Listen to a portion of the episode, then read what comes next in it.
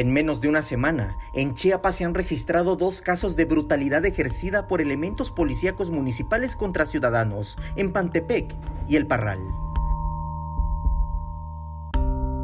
Estos rostros son de los hermanos Fernández Alvarado. Sus familiares relatan que ambos circulaban en el tramo de Rayón a Pantepec cuando fueron abordados por elementos policíacos que montaron un retén.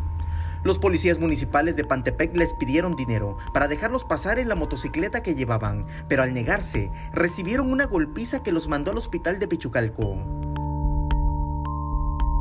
Sobre estos hechos, el ayuntamiento que encabeza Enrique Hernández Vázquez no ha emitido postura, mucho menos el director de la policía, Amílcar Balcázar López.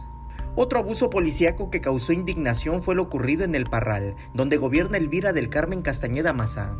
En un video quedó constancia de la brutalidad que ejercieron en contra de un ciudadano al que golpearon y le cubrieron el rostro para evitar que reconociera a sus victimarios. la cara. la cara.